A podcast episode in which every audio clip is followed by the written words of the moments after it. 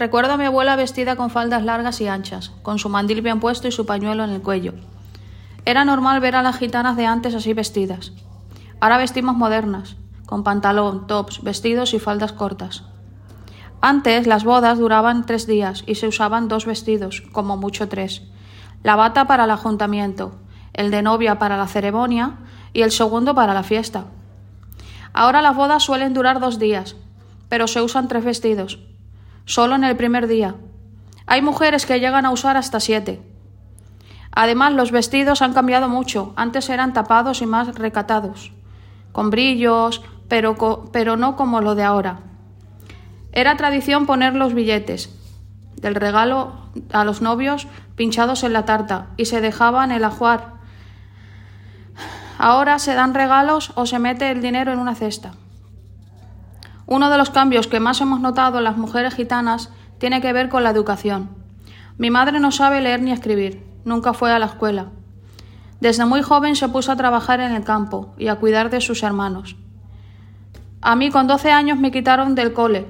Tenía que hacerme cargo de mi hermana de 9 años, tras morir mi abuela, porque además mi hermana de 15 años empezaba a trabajar en el campo.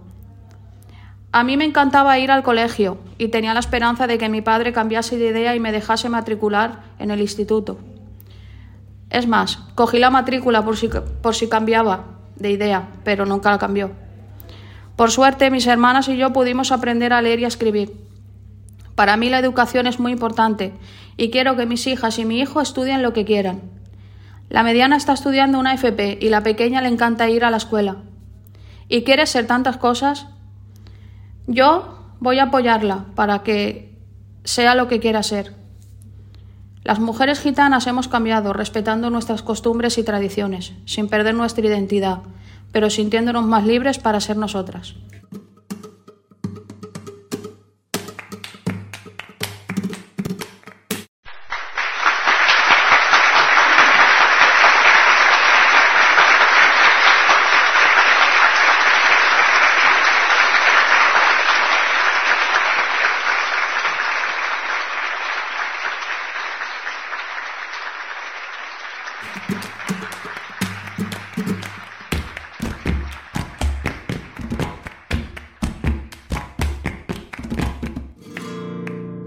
Las mujeres de mi casa siempre me han contado que antes era impensable que una mujer usara pantalones. De hecho, mis tres abuelas, sí, tres, una larga historia que os contaré en otro momento, nunca han usado pantalones. Al principio, cuando veían a mi madre y a mis tías con ellos, se echaban las manos a la cabeza y no les gustaba nada. Ahora lo han normalizado tanto que cuando nos ven a, nosotras, las mujeres jóvenes, nos extrañan. Ahora es habitual ver a una mujer gitana conduciendo, desde un coche pequeño hasta una furgoneta grande, pero es algo relativamente reciente. Ninguna de mis abuelas conduce, pero sí mi madre y mis tías. Las costumbres a la hora de comer han cambiado mucho. Antes era habitual que en una casa gitana las mujeres cocinasen, pusiesen la mesa y sirviesen, para que los hombres comieran primero. Y luego comíamos nosotras. Ahora es común ver a los hombres y mujeres sentados juntos, como debe ser, aunque todavía nos queda trabajo ya que casi siempre nos toca servir y recoger, no vaya a ser que se les caigan las manos.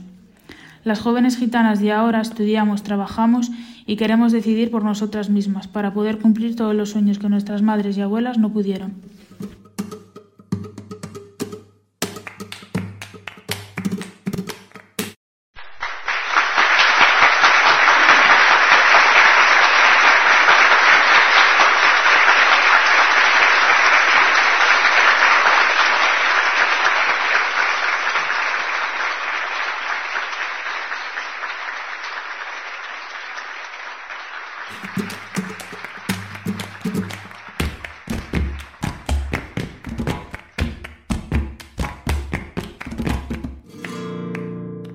Antes de la guerra, mi abuela me contaba que las mujeres marroquíes, cuando eran niñas, no lo mandaban al cole, solo se quedaban en casa fregar y cocinar. Los hombres, en cambio, salen a trabajar para ir a la escuela. Las mujeres no podían salir solas y disfrutar a su vida solo pudieran salir con una mujer casada, con alguien de hombre de su familia.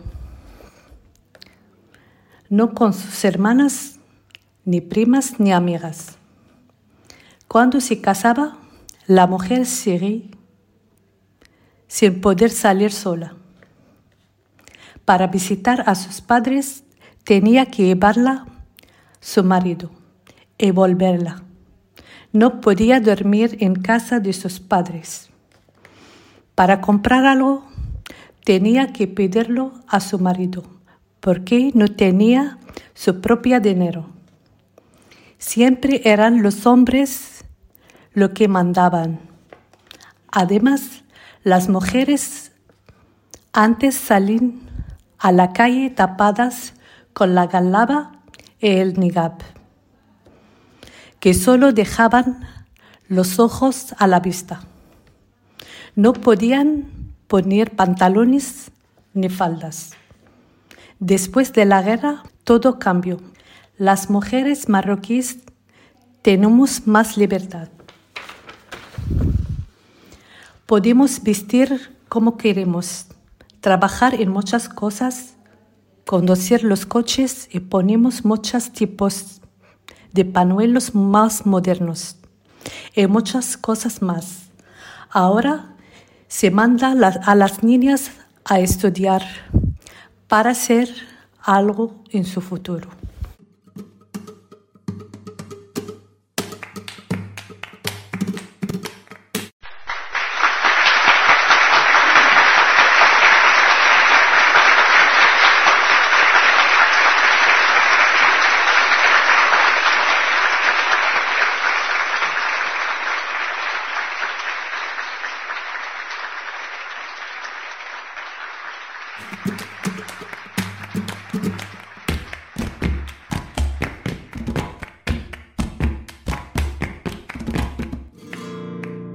Antiguamente no dejaban que las mujeres gitanas hicieran tantas cosas. Ni ponerse pantalones, ni estudiar pasada cierta edad, ni siquiera algo tan simple como montar en bici. ¿Y qué hablar de ir a tomar café sola o con amigas? Eso es casi pecado mortal.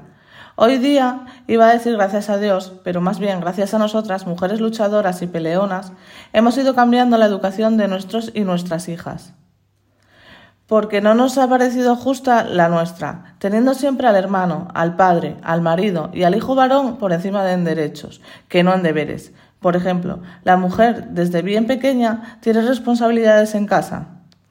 Por ejemplo, cuidar a sus hermanos, cocinar, limpiar y, en resumen, ayudar a su madre siendo así una buena ama de casa y preparándose para ser una buena mujer. Es más, la hermana tiene que hacer las cosas del hermano. El hermano podría salir donde quisiera y estudiar hasta donde quisiera, pero la chica no, incluso aunque la chica fuese mayor. Yo no quise esto para mis hijos, por eso los apoyo para que hagan lo que quieran para ser felices en igualdad de condiciones. Ahora mismo, en el siglo XXI, la mujer gitana es más libre. Viste a la moda independientemente que sea pantalón o no. Cada vez hay más mujeres gitanas en las autoescuelas. Y esto fue el principio de nuestra independencia.